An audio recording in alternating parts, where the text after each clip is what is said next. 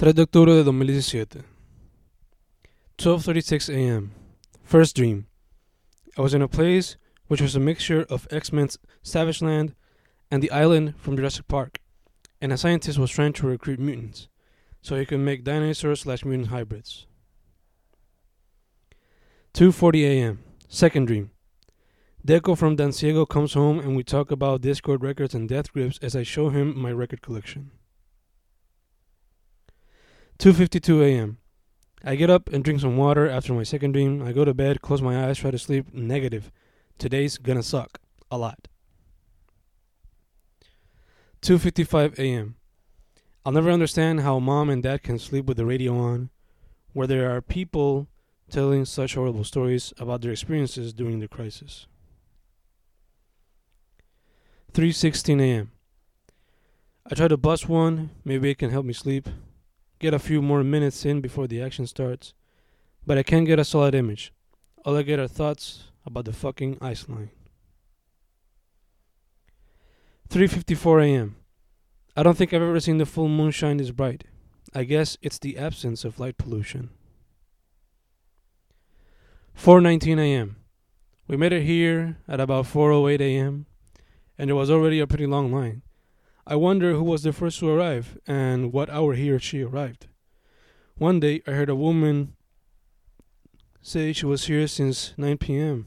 from the previous night. That's crazy, but it goes to show how far people will go for their essentials. 4:26 a.m. According to Rick and the senior in front of us, gates open at 7 a.m. That's not that bad. Yesterday I had to wait the same, if not more. By now, I'm just taking all this waiting in line as tests of patience. 4:35 a.m. There's this cop inside the ice factory. He's already on his third cigarette since we got here. I can't imagine how stressed he must be. His job on the daily is stressful enough. Under these circumstances, it must be 10 times more stressful. 4:47 a.m. The back pain is starting. I can't let it take me down. I gotta find ways to distract myself. Observing my surroundings and writing poetria uh, always helps. 5 a.m. People are standing up. I don't know if that's a sign that they're tired or getting angry. 5:15 a.m. Businesses and merchants are already taking their ice. Maybe the police told the owners of the ice factory to do this, so when they open to the public, the line can move faster. I hope this is true and they follow it through. I can't do all good. 5:23 a.m. Something I've noticed in my 26 years of life is that as you grow older, when you see familiar faces, they either recognize or forget you exist. I guess it all depends on the impact you left on that person. 5:27 a.m.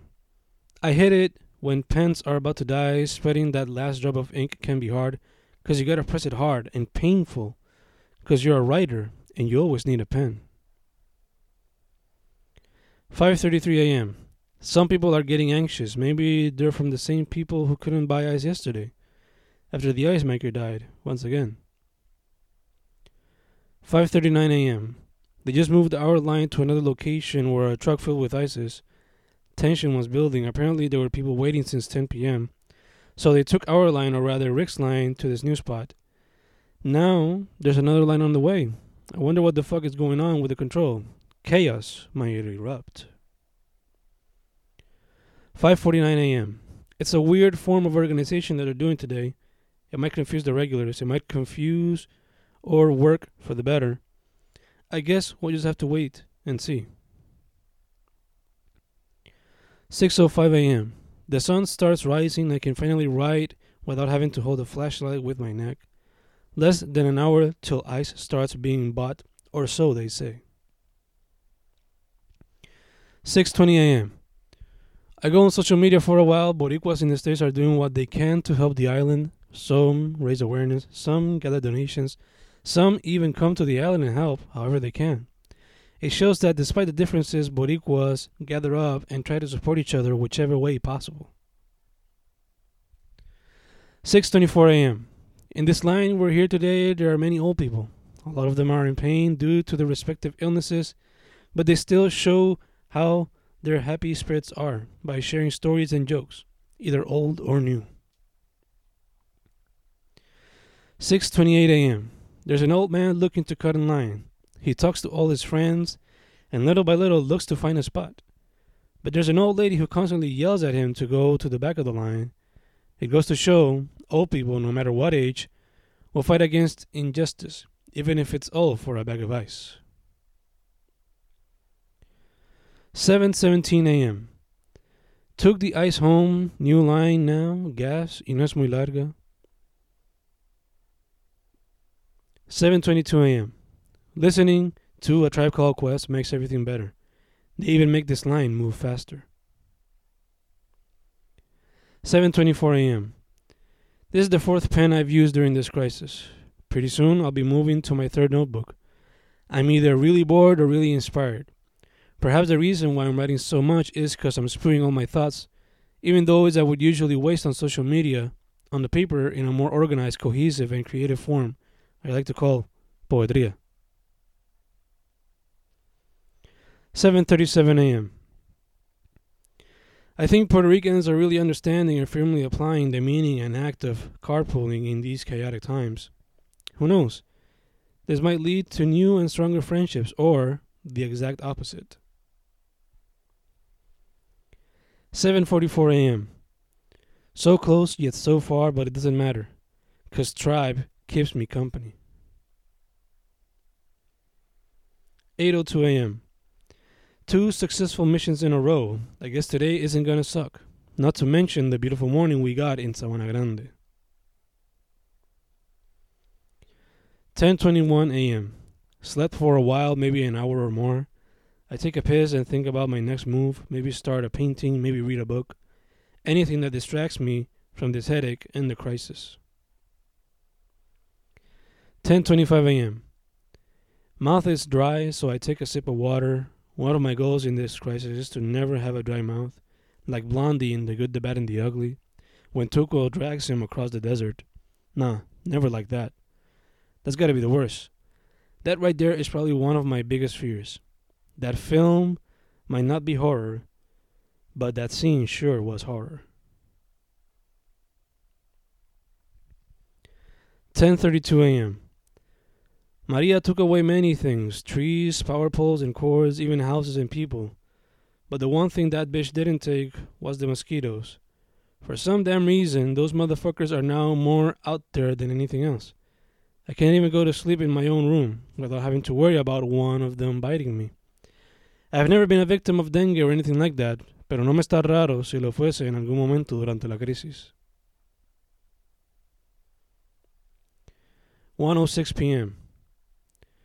I guess it's true what King says inspiration does spark out of nowhere sometimes. In a matter of around an hour, I've created two groups of superpowered characters. Now I just gotta write stories with them. But that's my problem a lot of the times. I don't have confidence in my storytelling abilities in terms of prose. So I just shelve characters. I don't have skills doing comics either. So I don't bother doing that either. But not this time though. I've got a little something going on here. I just got to get it organized and start writing. 3:12 p.m. Mom came home earlier today. She accomplished all her goals, plus brought some bread. Yes. Dad came home earlier.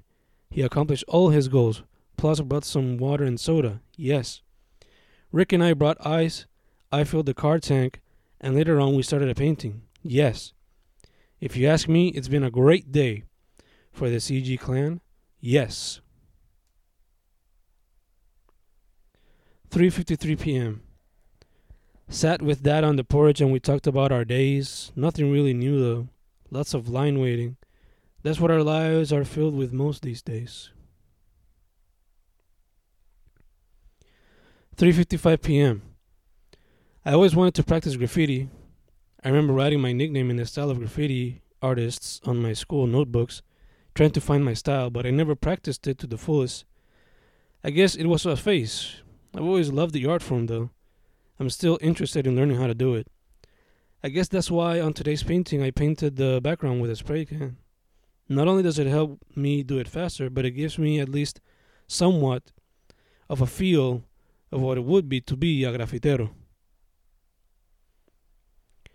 4:31 p.m. Being alone in those house always feels a little weird. But now, without any music or TV to be in the background, it feels even weirder. I can hear everything in and around my house. The toilet when it's full of water, the weird sound the Capri Sun makes as I try to drink the last drop of juice, the vecino's power plant, an old man using a machete to work in his yard, a mother down the street punishing her child, a bees buzzing in the backyard, my next door vecino talking to her daughter, dogs barking down the street, my front door vecinos taking down their tormenteras. Everything. I can hear it all. It's as if I've turned into Daredevil. 5:25 p.m. Dad and Rick left to buy food. Mom tells me we should buy a gas tank and use the gas stove to save some money. I agree. But today I want some Chinese. 5:27 p.m. It started to rain. Great. Another 50-50 night. Hot or cold, we don't know. All I know, mosquitoes will flow. 6:29 p.m. Went to the park to try and get some signal, but nothing. Now I have no idea how Landy and my adventure tomorrow is gonna work out. Fuck. Another morning waking up at 4 a.m., but this time hay certidumbre. It's a blind date. 7:05 p.m. Got a few bills to pay. Already separated the cash. I wonder if they'll have pity in these harsh times, or if they will still bill one extra for paying late. 7:07 p.m. According to an electrical engineer Dad met today, the power should be back in Sabana Grande soon. I hope it's true. I don't want to keep going to the damn ice line anymore. 7:18 p.m. Next week, I'm out of my OG epileptic pills. I'm afraid to have a seizure. I can't afford it. Not now, especially not now. I want I don't want to cause my fam any problems. I don't want to have my life in danger. Hopefully, the generic pills will aid me in the moment, keep me going through while we go back to normal. Next week, I got an appointment with my doctor. Gotta tell him to prescribe me two originals. Can't afford probs in times that are critical. 7:36 p.m. Heard on the radio that there are towns where their trash hasn't been disposed since Irma. That's around or over 3 weeks. We can't afford to have a disease epidemic right after an attack like Maria's. The death and loss would be too much. The world needs to know. We need help. 7:39 p.m. The west coast of the island hasn't been considered a disaster zone according to FEMA, but they have no idea. People have lost everything and there are rocks, trees and poles everywhere. People need the aid. Many don't have water, gas stoves, nor power plants. Plus, the gas is slow and hard to come by. People are suffering and dying, but they don't understand. 8:46 p.m. Just shared a few laughs with mom and dad. I love it. That's one of the positives to come off Maria. Quality time con los viejos. 9:01 p.m. The night shines with the moonlight. It's strange though. There's a full moon again. Is that good or bad? 9:05 p.m. That snores like a Snorlax. I do too. Inheritance, I guess. I've seen people use a machine which aids them with their snoring. I wonder what it does exactly. I wonder if I'll have to use one someday. If I marry Michelle, I might have to do so.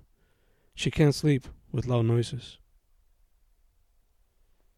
9:08 p.m. I wait for the drainage to suck all the water and soap so I can clean whatever is left. Mom tells me the problem is due to soap. Perhaps it gets stuck. Michelle's mom theorizes it might be because some pipes were broken due to rock slides caused by Maria. I don't know who to believe. I just gotta wash whatever's left in the tub. 9:17 p.m. Just cleaned the soap that was left in the bathtub. I hope mom buys the chemical used to clean the drainage. This shit can't go on like this. We have enough problems already.